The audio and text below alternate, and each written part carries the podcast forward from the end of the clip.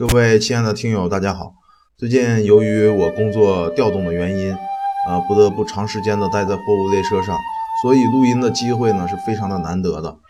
有好多次呢都不想再继续下去了。多亏了许许多多的听友们对我的支持和鼓励，谢谢你们是我坚持下去的动力。谢谢大家。好，我们继续上节的内容。嗯，强敌环伺，还没等织田信长组织起有效的反击。武田胜赖呢，已经决定先发制人，杀向德川家康的三河国。一五七五年的四月，武田信玄才身故两年，武田胜赖呢就亲率了一万五千大军，直取德川家的长小城，要捉拿背叛武田家、投靠德川家的奥平真能和奥平真昌父子。四月二十一日，武田军攻陷了长小城及其附近除吉田城外的几乎所有城寨，完全包围了长小城。长小城的守将奥平真昌虽然只有五百士兵，但仍在城头拼死抵抗。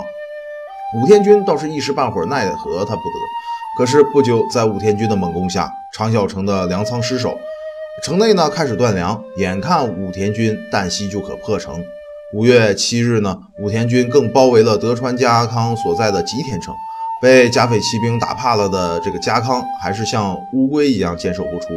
性急的武田胜赖左等右等，就是不见家康出战，等得不耐烦了。五月十日，胜赖放弃了这个吉田城，回兵继续围攻长小城。武田军兵分八路，将长小城围个水泄不通。城北呢，有武田信丰、马场信房，还有小山田昌行率兵两千人驻守在大通寺。西北呢，则是一条信龙、真田信纲及土屋昌次的两千五百人。城西呢，则有内藤昌丰、小幡信真的两千人；南方呢，是武田信廉、血山信军、袁昌义及营早定直一千五百人。同时，老将山县昌景及高坂昌成，呃，率军一千人，四方接应。与长小城隔河相望的，还有武田信实的一千人马。武田胜赖呢，亲率三千人驻扎在伊王寺山，以甘利信康。及小山田信茂的两千人为后应，武田胜赖这次呢是志在必得。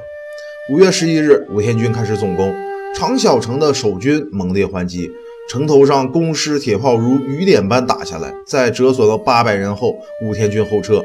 五月十三日，攻坚战呢更加惨烈，德川军数员大将战死，武田胜赖还不停地使用扰敌战术，守城军更显得兵力单薄。所幸的是。织田信长于同一天起兵三万，从岐阜城出发，复原长小战场。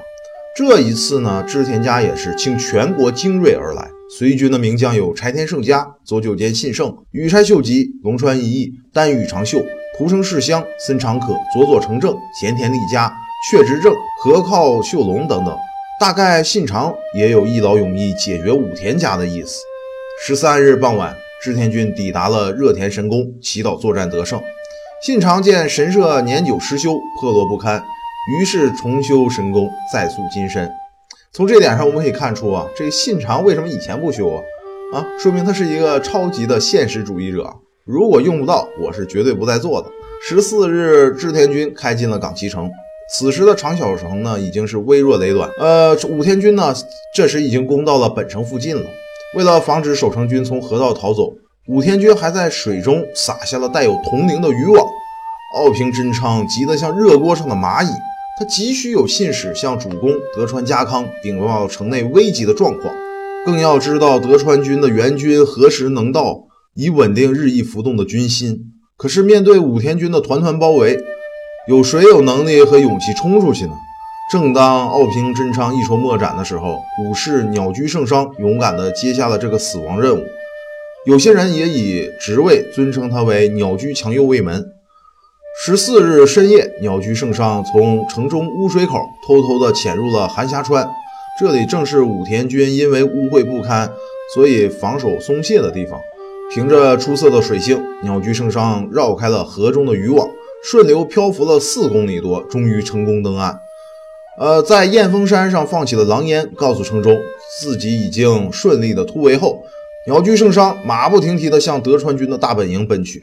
十五日，织田德川召开军事会议，部署战略。会上，织田信长公布了克制武田赤背骑兵的法宝。原来信长在复原之前，命令手下军士每人准备一根粗十公分的原木，还有绳索。他准备筑起防止骑兵冲锋的栅栏。信长呢，还购买了三千门铁炮，计划在远距离射击骑兵的同时，也能惊吓马匹，造成敌军混乱。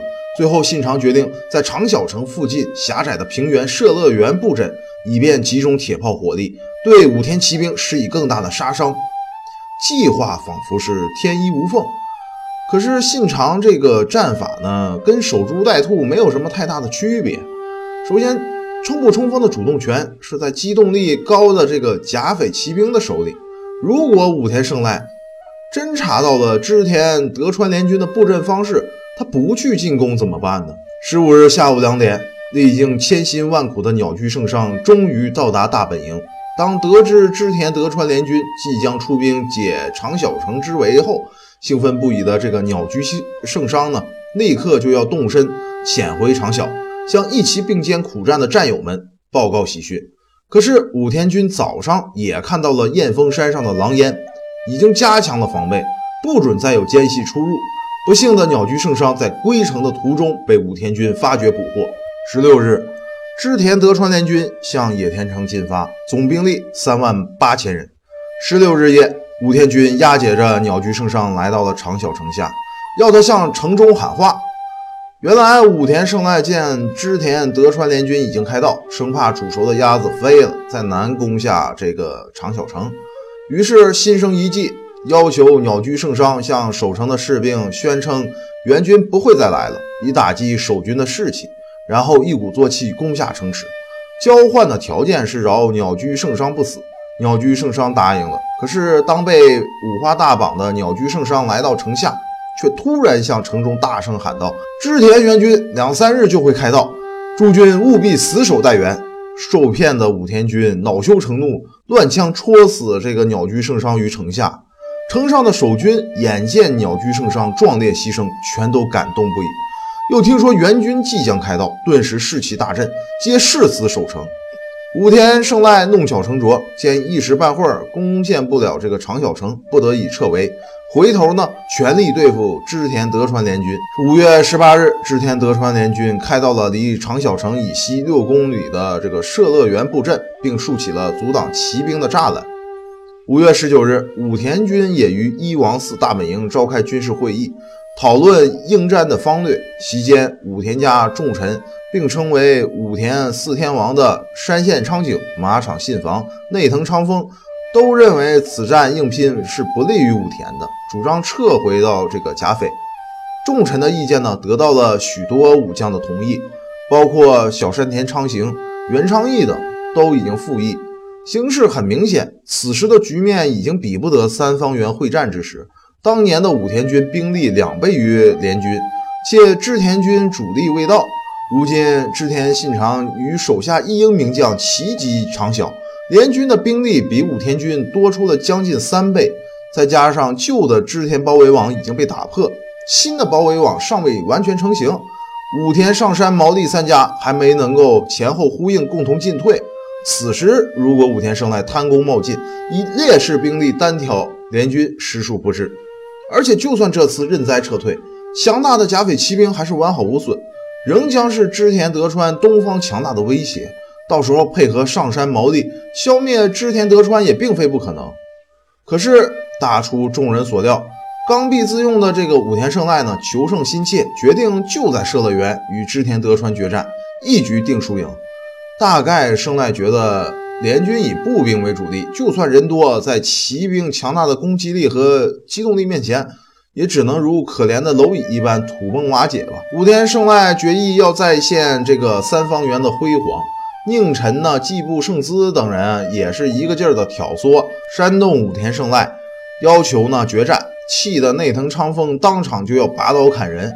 身为主将的武田胜赖一意孤行，众臣苦劝无效，只得悻悻而退。山县马场内藤当晚开了个生离死别的酒会，都已决心一死以报先主武田信玄。甲斐骑兵在主君顽固的错误战略下，一步步走向灭亡。